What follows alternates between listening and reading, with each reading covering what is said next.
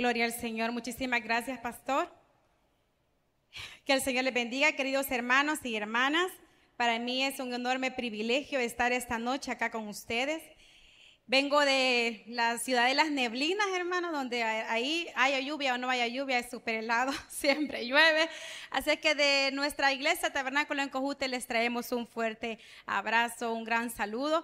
Mi esposo no me acompaña esta noche porque él está predicando allá en Cojute, hermano. Así que estamos divididos esta noche, pero en espíritu estamos juntos, ¿verdad? Así que gracias a nuestro pastor general por este privilegio que me, nos ha dado por la misericordia de Dios estamos donde estamos. ¿Y cuántos de nosotros podemos decir amén a esa misericordia de Dios? ¿Y cuántos de nosotros somos hijos de ese, de ese gran Dios que acabamos de cantar? Amén. Todos somos hijos de ese gran Dios. Gloria al Señor. Abran sus Biblias, hermanos, esta noche. La meditación de esta noche, vamos a, a verla. Estamos acá en Josué capítulo 7, versículo 1. Y cuando usted lo tenga, me dice un fuerte amén, porque ya todos están en pie. Cuando tenga Josué capítulo 7, versículo 1, me dicen amén. Y luego nos vamos a pasar al versículo 20. ¿Lo tenemos, hermanos? Amén. Gloria al Señor. Dice la palabra de Dios en Josué 7, versículo 1, y luego nos pasamos al 20. Dice la, dice la palabra. Pero los hijos de Israel cometieron una prevaricación en cuanto al anatema, porque Acán, hijo de Carmi, hijo de Sabdi, hijo de Sera, de la tribu de Judá, tomó del anatema y la ira de Jehová se encendió contra los hijos de Israel. Ahora nos vamos, por favor, para el versículo 20. Lo leemos todos, por favor, fuerte, ¿verdad? Y dice la palabra del Señor. Y Acán respondió a Josué diciendo, verdaderamente yo he pecado contra Jehová, el Dios de Israel, y así y así he hecho. Oremos, Padre Celestial, en esta noche, mi buen Dios. En Cristo Jesús oro, yo me despojo de cualquier gloria humana, Padre, para que sea tu Espíritu Santo hablando, Señor, a cada uno de nuestros corazones. Gracias, Señor, por este privilegio. Bendice, oh Padre, nuestra iglesia central, a nuestro pastor general, Señor, a nuestra hermana Gisela, a nuestra hermana Patti, Señor, a todo el equipo de trabajo, a los viajeros de Israel, para que los traigas con bien, Señor. Gracias, Señor, porque esta noche hemos, hemos venido a aprender, Señor, un poco más de tu palabra. Te pedimos que nos hables a nuestra mente y a nuestro corazón, porque es en el nombre de Jesús que hemos orado. Amén y amén. Nos podemos sentar, queridos hermanos. La meditación de esta noche, queridos hermanos y hermanas, está titulada Cuando la mentira mata. Diga conmigo, cuando la mentira mata. Sabemos acá, ¿verdad? Eh, todos nosotros a veces hemos sido víctimas o a veces nosotros hemos cometido el pecado de la mentira. ¿Y cuántos de nosotros nos hemos ofendido, verdad? O hemos perdido amistades eh, de trabajo, hemos perdido relaciones de amigos de años, familias, por la mentira. Esta noche, queridos hermanos, a la luz de la palabra, quiero motivarles de todo corazón junto con el Señor a que tenemos que limpiar nuestra vida. ¿De qué vamos a limpiarlo, querida hermana? Me puede decir usted. Todos nosotros acá tenemos una casa, gloria al Señor, que a pesar de las tormentas, ¿verdad? Oro por si usted ha pasado alguna dificultad en su casa, pero si usted tiene su casita grande o pequeña, no interesa. Pero qué bonito es estar en un lugar limpio y ordenado, donde todo está en su lugar. Nosotros en casa somos cinco, mi esposo, mis dos hijas, nuestras dos hijas, yo y nuestra perrita Molly, ¿verdad? Aquellos que tenemos mascotas sabemos que esos animalitos nos dan mucho amor. Entonces, hasta la perrita sabe dónde tiene que ir, vea su, su juguete, su colchita. Y yo batallo todos los días con mis hijas. Los zapatos, el uniforme, todo tiene, que, todo, tiene su lugar. Asimismo, como nos gusta estar en lo limpio y en lo ordenado, queridos hermanos, también nosotros tenemos que limpiar una casa interior. Y esa, esa casa interior está en nuestro corazón. Quiero motivarle esta noche que usted y yo, hay algo esta noche que está impidiendo que la mano de Dios no llegue a nuestra vida. Hay algún obstáculo que solamente usted y Dios sabe que no le está permitiendo tener esa libre comunión con Dios. Y esta noche usted y yo vamos a descubrir lo que es. Esta noche también es mi deseo solamente recordarle, querido hermano, por si alguno acá ha olvidado que la mano de Dios está con nosotros, que dentro de cualquier batalla que usted esté esta noche, luchando. Batallas, hermanos, legales, batallas de familia, batalla de hijos. Sé perfectamente que aquí habemos familias que tenemos preso algún familiar. Yo tengo una hermana en Cojutepeque que tiene a su esposo preso. Y esa mujer no deja de orar para que el Señor la libere. Usted viene a esta noche con esa batalla en el nombre de Cristo Jesús. Usted va a salir victorioso siempre y cuando limpie conmigo su corazón. Esta tormenta que acaba de pasar, ¿verdad? Que aún no termina, denominada tormenta, ¿verdad? Julia. Estábamos con nuestras hijas el día domingo en la noche y la más pequeña tiene, acaba de cumplir ocho años y me dice, eh, yo la vi a ella muy preocupada y yo le digo, ¿qué te pasa, Miranda? Y ella me dice, mamá, es que tengo miedo. Y, yo, más miedo tenía yo, hermana, porque unos vientos y yo escuchaba como que alguien estaba en la ventana. yo, Dios mío, ¿verdad? qué horrible. Y yo le digo, pues, ¿y por qué tenés miedo? Le digo yo. Y me dice, es que tengo miedo que esta casa se puede caer, me preguntó. Inmediatamente, ¿verdad? Como buena cristiana, no, hija, le digo yo. Y en lugar de sacarle la Biblia, le digo, acordate de los cuentos de los tres cerditos, las tres casas, ¿te acordás? Le digo, pues nuestra casa está hecha de cemento y ladrillo, le dije yo, pero ahora le saqué la parte bíblica. Pero ¿sabes cuál es la diferencia? Le digo yo que Jesús es nuestro cimiento. Jesús es el que sostiene nuestra casa. Así cada uno de sus hogares, hermanos, sus familias, sus hijos. Jesús es el que sostiene nuestras vidas. Y muchas veces olvidamos quién nos dio la bendición que usted tiene ahora. Puede ser una llave de un vehículo ¿verdad? No les voy a decir que saquen su llave porque ahora yo sé que hay carros que ya no se usan llaves, ¿verdad? Que solo se dice abre y se abre, vea, arranca y arranca el carro. Entonces, pero esa bendición nos la dio Dios. Y para poner en contexto ahorita este texto, hermano, Josué venía y el pueblo de Israel venían de conquistar Jericó. ¿Cuántos se recuerdan ustedes de esa gran conquista que Dios les ayudó a que esos muros cayeran? Y en bíblica nosotros, ¿verdad? Este, estamos, ¿verdad? Que eh, los israelitas le dieron siete vueltas, le dieron siete vueltas a... Pero cántale, hermana, a Jericó, ¿verdad?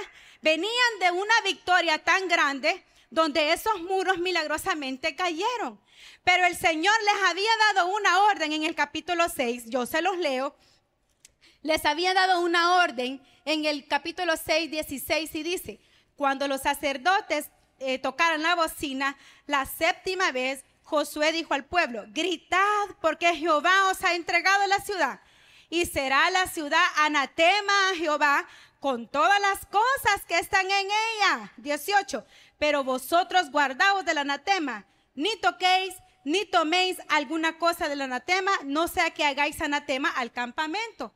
Entonces, Dios les había dicho que de todos los despojos de Jericó no iban a tocar nada, porque estaba destinado a la destrucción, estaba apartado, ¿verdad? Para Dios, pero para hacer ese anatema es aquello, ¿verdad? Que, que estaba consagrado para la destrucción. Y Dios ya les había dicho, ni lo toquéis, ni lo miréis. Pero ¿qué pasa? Dentro de, la, dentro de este campamento, el líder era Josué. Y en el versículo 2, si me acompaña por favor, en el capítulo en el que estamos, dice, después Josué envió hombres desde Jericó a Jai, que estaba junto a Betel, hacia el oriente de Betel, y les habló diciendo, subid y reconocer la tierra, y ellos subieron y reconocieron a Ai. Y volvieron a Josué y le dijeron, ¿qué le dijeron? Diga conmigo, no suba todo el pueblo, sino que suban como dos mil o tres mil hombres y tomarán a Ai no fatigues al pueblo, dice, yendo porque son pocos. Cuando la confianza, hermanos, porque en el primer punto, cuando la mentira mata, va a hacer que la confianza humana, nuestra confianza en nuestras propias fuerzas, sea más grande que la confianza en Dios. Y Josué se equivocó primeramente confiando en que como habían venido de batallar y de ganar la, guerra contra los de Jericó, dijo, ¿verdad? Se, se dejó influenciar por el pueblo. Mira, son poquitos. No mandes a todo el ejército. Dice ahí, ¿verdad? Toma dos o tres mil hombres y con, eso, vamos a vencer. ¿Cuántos de nosotros esta noche el exceso de confianza nos ha hecho crecer, creer que somos autosuficientes? que porque tenemos, hermano, un fabuloso empleo, y yo le felicito, porque usted sé que tiene un empleo del cual usted goza y disfruta. Pero si ese empleo le está haciendo obstáculo a la comunión con Dios, a la relación íntima con Dios, ese es un anatema en su vida porque le está obstaculizando una buena relación con Cristo. Si usted probablemente, ¿verdad? Esta noche nos podemos creer autosuficientes porque hemos aprobado un examen porque tengo títulos universitarios, porque tengo una visa que me acaban de dar, por el poder adquisitivo que manejo en tarjetas de crédito y en efectivo. Querido hermano, dice la palabra del Señor en 1 Timoteo 6:10, porque raíz de todos los males es el amor al dinero. Cuando nosotros ponemos la confianza en la riqueza, olvidamos quien, quien nos dio ya la victoria anterior de nuestras vidas se llama Jehová de los ejércitos. Y esto mismo le pasó al pueblo. Olvidó al Señor quien nos había sacado de esclavitud. Creemos en un poderío humano. Claro que existe el poderío humano, pero déjeme decirle, hermano, que ese cargo que usted tiene en su empresa, no es para siempre, no perdura y es a corto plazo. Y yo le estoy deseando, ¿verdad?, que le vaya bien en su vida, siempre y cuando usted ponga la confianza no en su puesto de, trabajo, no en su carrera universitaria, sino que en Dios. Cuando la palabra dice en el versículo 1, prevaricaron, eso quiere decir que el pueblo omitió la palabra de Dios. Dice, pero los hijos de Israel cometieron una prevaricación. ¿Qué significa esa palabra? Esa palabra es omisión a la palabra de Dios, impiedad, iniquidad, y ellos habían cometido ese pecado contra Dios. La ciudad de Jai era una ciudad también fortificada de los cananeos, pero era pequeño. Lamentablemente, hermanos, que ellos iban a la batalla con Jai, pero la derrota ya la llevaban porque habían dejado entrar anatema en su casa. Luego, como segundo punto, la mentira que llega a ser en mi vida, ¿por qué me mata? Porque dejaron de depender en Dios, dejaron de consultar a Dios. Ya Josué ya no consultó al Señor, yo ya no consulté a Dios, sino que me fui donde mi mejor amigo, me fui donde mi jefe, me fui donde mi vecina a decirle, mira, tengo problemas con mi esposo, ¿qué hago? ¿Y qué le dicen los vecinos, la vecina uno o su mejor amiga? Déjalo vos, divorciate. Vos estás joven, hermana con cuatro hijos. Es cierto que uno está joven y guapo, ¿verdad? He venido inaugurando este, la noche navideña, hermanos, este día, ¿verdad? Pero yo no voy a dejar que el enemigo me meta cizaña en la cabeza. Aquí donde me ve, hermano, nosotros como familia hemos pasado situaciones difíciles y no dudo que usted lo está pasando también. Hace dos meses a mí me dieron una gran noticia y me, y me siento así, ¿verdad? Que después de una gran victoria vino una situación triste en nuestra vida. Hace eh, en julio, en junio prácticamente, y tuvimos la bendición que Dios nos regaló un viaje a México. Y yo me fui bien feliz para México. Y un día antes de irme, pues por las casualidades de la vida, ¿verdad? Me fui a hacer una prueba de, de embarazo. Y yo dije, este, pues verdad, a mis casi 41 años me voy a hacer una prueba de embarazo, hermanos, y me sale positiva y me voy para donde mi esposo, ¿verdad? Y en una, en una bolsita de regalo le doy la, la prueba. Y me voy para México y toda la cosa, ¿verdad? Allá, hermanas, aquí hay testigos. Me han consentido como usted no tiene una idea. Pero el 30 de julio, en la tercera ultra, me dijeron, señora, su bebé ya no creció se quedó de cinco semanas, seis días, ya no nace, tenemos que practicarle un legrado y su bebé ya no creció. En ese cuarto oscuro de ultra, hermano, aquellas mujeres que saben perfectamente qué es estar ahí, aquí está la doctora y no me deja mentir. Como médicos, yo sé que ellos sienten, pero como paciente, hermano, eh, este bebé era el tercer bebé que nosotros ya hemos, o sea, estoy segura que nuestro bebé está en la presencia de Dios. Pero lo que voy es que pasamos pruebas y se nos olvida que hasta en estos momentos de la dificultad, Dios tiene planes en mi vida, planes en mi matrimonio. Y aquí están mis hijas, hermano. Ellas saben y quiero que entiendan desde ahorita que la vida del cristiano no solamente va a ser todo blue, como dicen o todo color de rosa. Vamos a llorar. Claro que vamos a llorar, pero con ayuda de Dios vamos a salir. Y si yo estoy aquí parada es por la misericordia de Dios, porque Él ha estado conmigo, con mi esposo, con mi familia. Y me gozo esta noche sirviéndole a Dios a pesar de la prueba. Pero olvidamos en quién hemos confiado. Olvidamos como Josué y el pueblo en quien creyó. La palabra anatema viene del hebreo jerén, que significa consagrar. Y como le dije al inicio, ¿verdad? Esa palabra anatema, del griego anatema, significa maldición. Y en este preciso texto era todo aquello o los despojos de Jericó que habían sido dispuestos a destrucción. El pueblo Yoquejai era un pueblo insignificante comparado a Jericó. Yo me sentía victoriosa después del viaje. Yo venía, yo dije, yo me sentía bien. Abraham y Sara, ¿verdad? Ya casi más de 40 años y con otro hijo. Y Dios dijo, no. ¿Y qué hacemos cuando Dios nos dice no? Muchos salimos corriendo, hermano. Porque después de la pandemia, no sé qué se hicieron los hermanos que faltan allá arriba, ¿verdad? Andan en la iglesia peregrina, como dicen. ¿Y cuál es la iglesia peregrina después de la, después de la pandemia? Ah, pues aquí vengo al Taber Central y como no me gustó la predicadora que llegó de rojo, ¿verdad? Me voy a ir para el otro Taber de allá más, más abajito. Y como tampoco sentí, no me sentí bien allá, entonces andan de lugar en lugar buscando no sé qué cosa, pero olvidaron quién les dio el milagro. Olvidaron quién nos dio la bendición.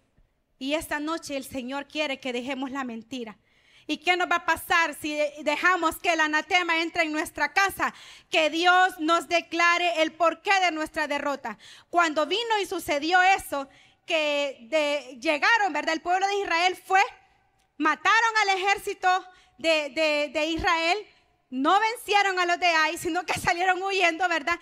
Y venían todos con la mala noticia entonces, en ese caso preciso, ¿qué hizo Josué? Vea conmigo en el versículo 6. ¿Qué dice? Entonces Josué rompió sus vestidos y se postró en tierra sobre su rostro, delante del arca que Jehová hasta caer en la tarde. Él y los ancianos de Israel, el 7. Y Josué dijo, ah, Señor Jehová, ¿por qué hiciste pasar a este pueblo por el Jordán para entregarnos en las, en las manos de los amorreos? Ay, Señor, ¿qué diré ya que Israel ha vuelto a espada delante de sus enemigos, porque los cananeos y todos los moradores de la tierra nos oirán. Van a venir los enemigos y nos van a matar. Y Jehová le dice, levántate Josué, levántate querida Cintia, porque a pesar que ese, embarazo no sucedió, mi mano siempre te apoya, mi diestra está contigo.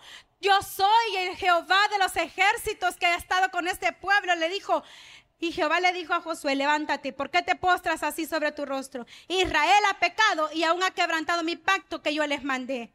Han mentido, dice el Señor. Mira, conmigo el 11. Israel ha pecado y aún ha quebrantado mi pacto que yo les mandé. Y también han tomado del anatema.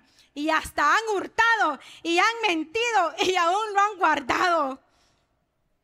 Jehová nos dice esta noche, levántate, no llores, no te postres en tierra, porque yo sé que lo que nosotros hemos vivido, hermano, no es más que una prueba de Dios. Y Dios nos lleva a los desiertos para saber, como dice en Deuteronomio 8, para saber qué hay en su corazón. Si es cierto que usted le va a adorar a Dios si le da el milagro o si no le da el milagro. Si es cierto que usted va a venir a la iglesia porque está el pastor o no está el pastor. Si es cierto que usted va a venir a la iglesia o no va a venir a la iglesia porque no le dieron la comidita que siempre le dan. ¿En quién hemos puesto nuestra confianza? Dios nos declara esta noche y dice, ya no llores. Dios conoce nuestro corazón y lo más profundo de suyo y el mío.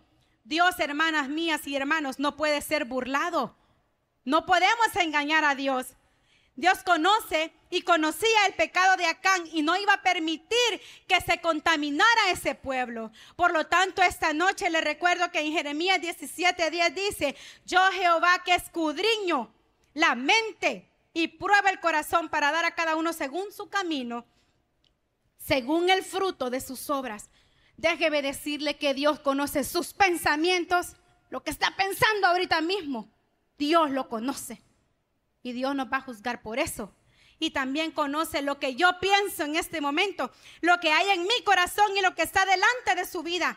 Habrán pensamientos de envidias, pensamientos inicuos, habrán pensamientos de hacer el mal a mi vecino, a mi compañero de trabajo. Ver, ahí viene aquella que me cae mal, mira, ponele zancadilla. Mira, hermanos, que en los trabajos aquí no sino que en los trabajos de otro lugar, ¿verdad? Ahí andan los compañeros, mire, poniéndose este, espinas en, el, en las oficinas. Mira, ya viene aquí, le vamos a poner unas piedritas aquí para que se siente. Hermanos, que haya en nuestro corazón, que haya en nuestra mente. Si somos hijos de Dios, si nos llamamos cristianos, que haya en nuestra mente. Hemos dejado que la mentira, que el anatema, que el engaño esté en nuestras vidas. Mentira viene del hebreo de la palabra kasaf, que significa engaño. Diga conmigo, engaño. Fuerte, hermanos. Del griego que significa pseudos. Diga conmigo, falsedad. Y hay otra palabra, hipócrino, que significa fingir. Y de esa palabra viene la palabra hipocresía. La palabra, esa palabra fingir viene del, del actor que se hace pasar por algo que no es. ¿Y cuántos de nosotros que estamos acá vamos a ser confrontados esta noche o el día de mañana? Hoy hemos, sido confrontados por nuestros pecados. En el versículo 19 dice, Dios les había dicho, ya Jehová le declaró a Josué, mira, han agarrado del anatema y lo tienen escondido. Anda a revisar las familias, anda a revisar las casas de los hermanos del tabernáculo central del día miércoles y revisar lo que tienen escondido. Y eso hizo Josué.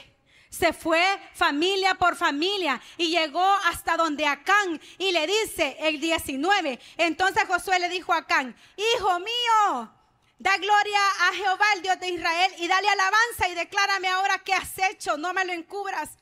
Y Acán respondió a José diciendo, verdaderamente yo he pecado contra Jehová, el Dios de Israel, y así y así he hecho. Oiga, después que somos confrontados, los valientes confesamos, hermano. Los mentirosos seguimos mintiendo. Pues vi entre los despojos un manto babilónico muy bueno, 200 ciclos de plata y un lingote de oro de peso de 50 ciclos. ¿Y qué dice el versículo? Pues vi. Diga conmigo, vi. ¿A qué le recuerda este, este, este pasaje, hermano? El pecado de Acán primeramente le entró por los ojitos, ¿verdad? Esos ojos preciosos que usted tiene, sean azules, verdes, ¿verdad? Moraditos, cafecitos, se anda de contacto. El pecado entra por la vista, hermanos. Y recuérdese que cuando David estaba en el terrado del palacio, porque no fue a la guerra, ¿por dónde le entró el pecado? A través de la vista, porque dice la palabra del Señor en segundo de Samuel, yo se lo voy a leer rapidito, segundo de Samuel 11:2 y dice, sucedió un día que al caer la tarde se levantó David de su lecho y se, y se paseaba por el terrado y vio desde el terrado a una mujer. También el pecado le entró por la vista. Esta noche el pecado nos está entrando por la vista. Saque a ese Acán de su vida. Limpiemos nuestra vista. Limpiemos esos anteojos que usamos, hermano, y póngase los anteojos espirituales de Dios. Porque solamente así usted y yo esta noche vamos a ver qué es lo que, qué es lo que me está. Se lo va a dar el Señor, dérselo con todo el corazón, hermano. Limpiemos esos anteojos porque si ese pecado que está entrando usted dice, ya vi que me cayó ese WhatsApp. Y yo no sé cómo hacen para leerlos y que no los descubran que ya los leyeron, ¿verdad? Ya leí, ya vi que me cayó un mensaje en Messenger, en Instagram, en TikTok. Esta es la seña, el lenguaje de señas, hermana, del TikTok, TikTok. Ya vi ese mensaje. Pero acá todavía en este momento podía arrepentirse. Y era como el semáforo, estaba en verde, estaba en paz, tranquilidad. Ah, mire, ve, vi esta tacita, ¿verdad? Y al nomás termina el culto, yo me la voy a llevar, ¿verdad? No, no la voy a quebrar. La veo, pero no la toco, solo la vi.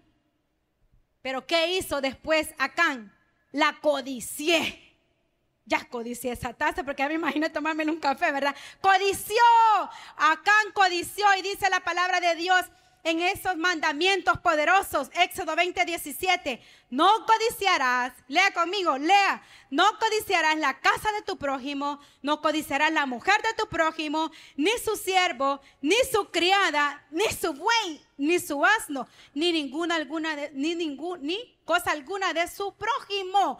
¿Y qué es la codicia, hermana Cintia? Es aquel afán excesivo de tener riquezas, es ese deseo voraz de tener algo que no le corresponde, hermano. No codice aquello que no es suyo. Acá todavía en este momento todavía podía detenerse y pudo haber dicho, ya lo vi, lo codicié porque mira, es que este hermano vos, miren hermana, yo ya le dije mi edad, ¿verdad? Voy a cumplir 41 años los hipotes ahora, pues, ¿verdad? Miran eh, a las chicas y todo, y las desean, las codician. No codician lo que no es suyo. Si está soltero, gloria a Dios, vaya y declárese. Pero si está casado, queridos hermanos, varones, valientes, levánteme la mano todo hombre valiente, fiel, hijo de Dios, no hijo de Acán. Mire porque la bajó, hermano. Súbala. Mire, ¿Cuántos hombres pueden decir que yo no codicio a la mujer? Porque yo solo veo a, mi esposa, ¿verdad? Alemana Cintia. Yo peleo con mi esposo cuando vamos manejando. Él dice que él no mira con los lentes que tiene. Así dicen todos los que usan lentes. Los que yo conozco, hermano. Usted que tiene lentes, no. Y yo, mire, hermano, va manejando y todo. Y yo, ¿verdad? Veo que por allá va pasando una fulana. Y yo, lo, lo primero que hacemos las mujeres, ¿qué es? No vemos a la mujer porque nosotros ya vimos a la mujer desde hace rato. Así, mira, ve, rapidito vuelvo a ver a mi esposo que va manejando. Y él va manejando, hermano, la mujer va caminando y yo así, mire. Y me dice, ¿y qué me está viendo? Me dice, pues si lo que usted está viendo, le digo, ya lo vi yo, le digo yo, ¿verdad? Codician lo que no es de ustedes. Codicio lo que no es mío, hermanos. Acán estaba permitiendo que el pueblo de Israel tuviera derrotas, tuviera fracasos, porque no solo vio, no solo codició, sino que también hurtó. Y dice ahí, tomé. ¿Y qué significa tomar? Que él, hurtó. Y yo sé que aquí hay abogados que pueden decir, dar fe de eso, hermanos, que la diferencia entre hurto y robo es que el robo lo hago con violencia. Si yo le veo a la doctora aquí, ¿verdad? No le voy a robar porque somos amigas. Pero si yo le veo su cadenita y se la arranco a la fuerza y la golpeo y todavía le doy una patada, ese es robo. Porque lo hice con violencia, con fuerza. Pero el hurto se hace sin necesidad de nada.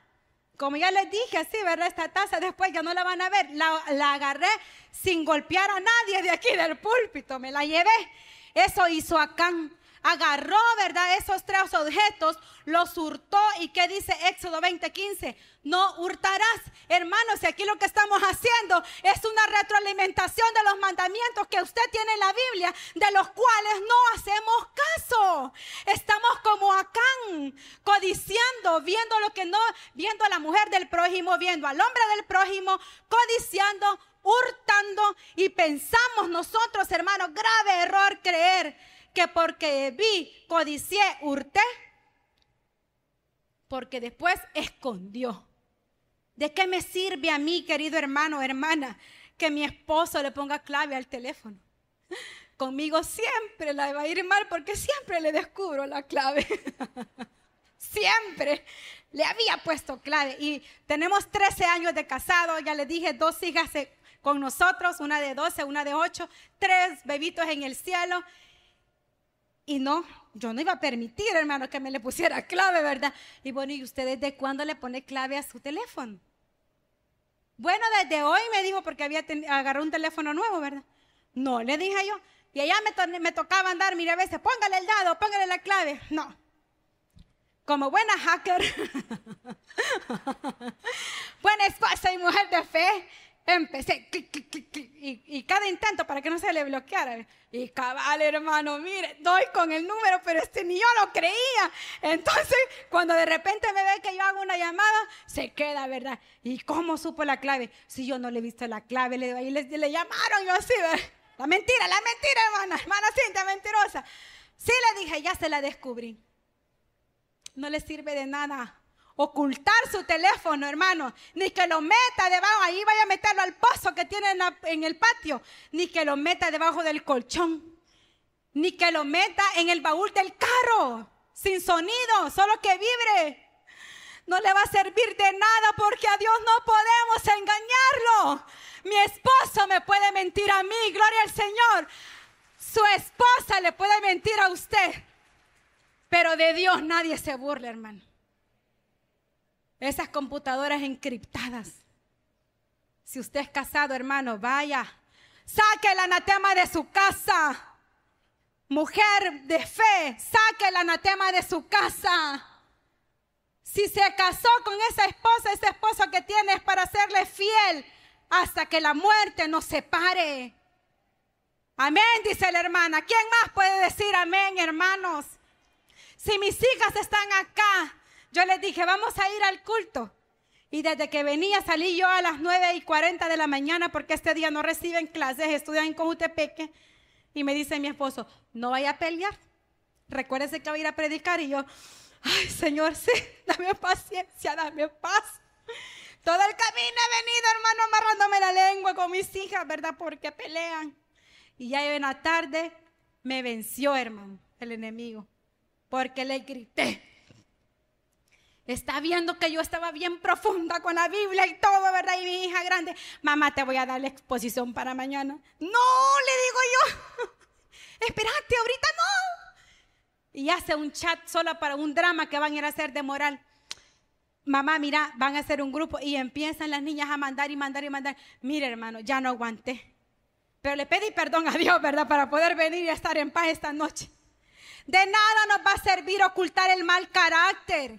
Yo le confieso acá, hermanos, abro mi corazón, aquí chiquita y flaquita, ¿verdad?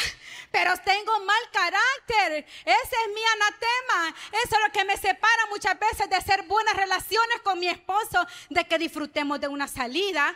Porque si la hermana Cintia se enoja en un evento grandioso de Cojutepeque, le da migraña y ya no va al evento. Y ya me ha pasado como cinco veces, hermano, que me quedo, ¿verdad? En febrero fue la última vez que hicimos, hicimos una noche bajo la luna, se llamaba, hermano.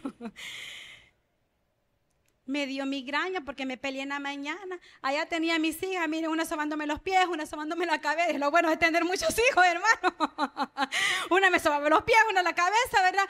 Y yo, a la hermanecita no fue al evento. ¿Y usted qué cree que por eso el evento se dejó de dar? No. ¿Y usted qué cree que por eso se dejaron de ganar almas? No. ¿Y usted qué cree que porque no quiere venir al taber central o donde usted se congrega porque X razón el Señor va a dejar de bendecir a su pueblo? No, porque usted ya no viene a la iglesia, la iglesia va a cerrar las puertas. No, hermanos, si la iglesia somos todos nosotros.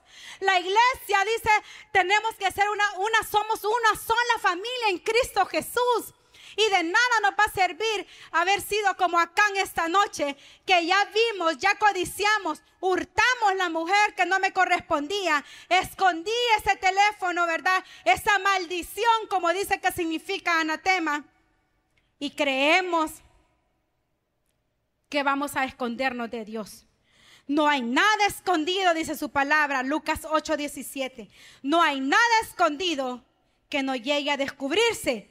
Y Y ni nada secreto que no llegue a conocerse públicamente, porque nada hay oculto que no haya ser de manifestado, ni escondido que no haya ser conocido y de salir a la luz. El pan comido en oculto, dicen, es sabroso. Las aguas hurtadas son dulces y el pan comido en oculto es sabroso. Pero usted, querido hermano y hermana, que esta noche le ha enseñado a su hijo a mentir, a tener tres celulares, a tener claves encriptados todos sus dispositivos, a tener mensajes ocultos, a tener cartas ocultas, fotos, documentos ilícitos ocultos, videos pornográficos ocultos. Póngale algo más en la lista, por favor. ¿Qué ocultamos en nuestra casa? Dios, queridos hermanos, no, de Él no podemos escondernos. Y si esta noche hay un acán metido en su casa, En el nombre del Señor y bajo su palabra le exhorto que lo saque.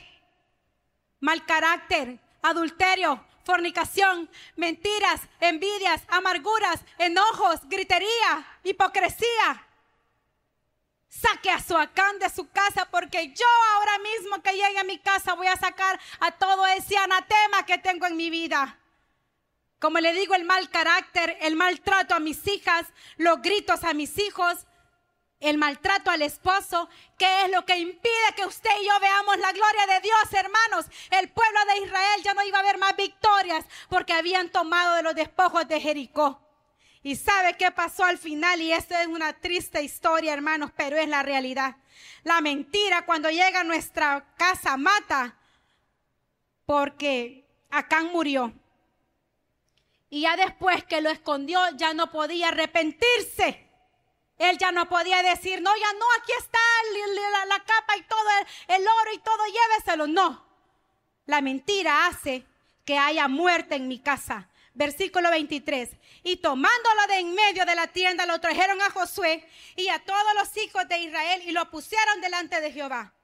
Entonces Josué y todo Israel tomaron a Can, hijo de Sera, el dinero, el manto, el lingote de oro, sus hijos, sus bueyes, sus hijas, sus asnos, sus ovejas y todo cuanto tenía. Y le dijo Josué, ¿por qué, ¿por qué nos has turbado? Túrbate, túrbete Jehová en este día. Y todos los israelitas, ¿qué dice la palabra? Los apedrearon y los quemaron después de haberlos apedreado. Y levantaron desde, levantaron ahí un gran montón de piedras que permanece hasta hoy. Y Jehová se volvió del ardor de su ira y por esto aquel lugar se llama el Valle de Acor, que significa turbación y angustia. No permitamos que por Acán se haga un valle de Acor en nuestra vida. Vengan momentos de turbación, vengan momentos de angustia, vengan momentos donde vamos a decir, ya no puedo, mi hijo cayó preso, mi hijo es preso de las, de las drogas, de las pandillas, mi hija se fue con un hombre casado. O yo me fui con un hombre casado. Imagínense. No es posible. Saquemos el anatema de nuestra casa y no permitamos que la mentira mate a nadie de nuestro hogar. Esta familia, junto con sus bueyes, sus asnas, sus hijos y sus hijas, sus criados, aparte que los mataron apedreándolos, los quemaron y luego hicieron ahí como, dice, una montaña de piedras y desde ese día hasta hoy está eso, ese lugar ahí. Valle de Acor es un valle de turbación, de angustia. Dios quiere esta noche, querido hermano y hermana, que si usted ya descubrió cuál es esa mentira, cuál es ese engaño, cuál es ese acán en su vida y en la mía, vayamos a Dios para que no haya muerte. Dice la palabra del Señor en primera de Juan 1, 9 si confesamos nuestros pecados, ¿qué dice la palabra? Lea conmigo fuerte. Él es fiel y justo para perdonar nuestros pecados y limpiarnos de toda maldad. Él quiere sacar la mentira de su casa, de mi casa. No enseñemos a nuestros hijos a robar, no enseñemos las deshonestidades. No les enseñemos, hermano, a que hagan nuestras firmas. Vaya, firmamos la circular del colegio, ¿verdad? Y cuando llegue a ver allá, no, si yo no firmé esto, y no, usted le enseñó y le dijo cómo hacer la firma, pues. No enseñamos eso a nuestros hijos. No enseñemos a nuestros hijos a tener acanes escondidos.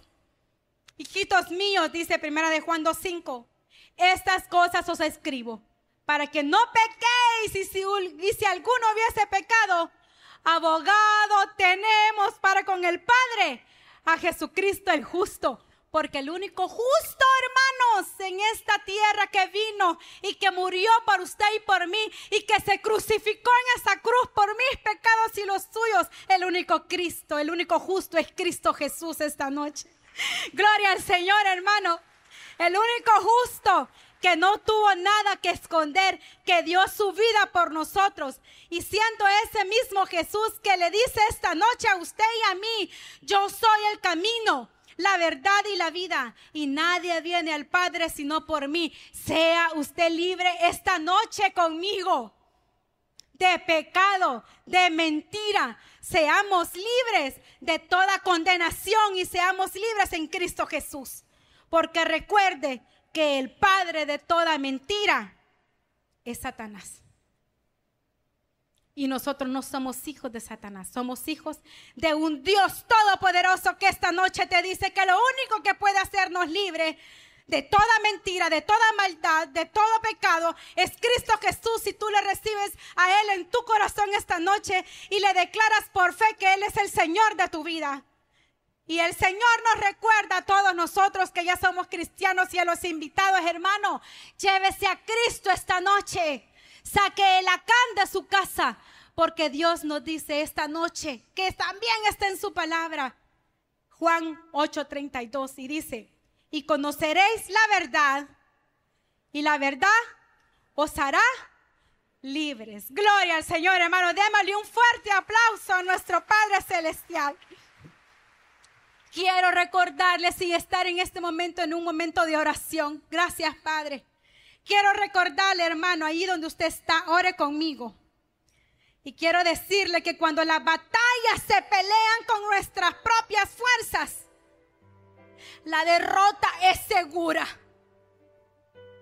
Pero cuando mis batallas las pelea Dios en mí, es Él quien me da la victoria. Esta noche, si usted trae una batalla grande, imposible para usted, en el nombre de Jesús, si esa batalla la pelea Dios en su vida, es Él quien nos va a dar la victoria. La palabra del Señor dice en Proverbios 21:31 que el caballo se alista para el día de la batalla, mas Jehová es el que da la victoria. No olvide aquel que le dio la bendición de ser hechos, hemos hecho, sido hijos de Dios. No olvide aquel que le dio la victoria de lo que ahora usted tiene. Si usted no tiene Cristo Jesús, esta noche le invitamos a que ahí donde usted está se ponga en pie. Los consejeros van a invitarle a que llegue a su, a su silla diciendo y confesando el señorío de Cristo en nuestros corazones. Seguimos orando con nuestro pastor.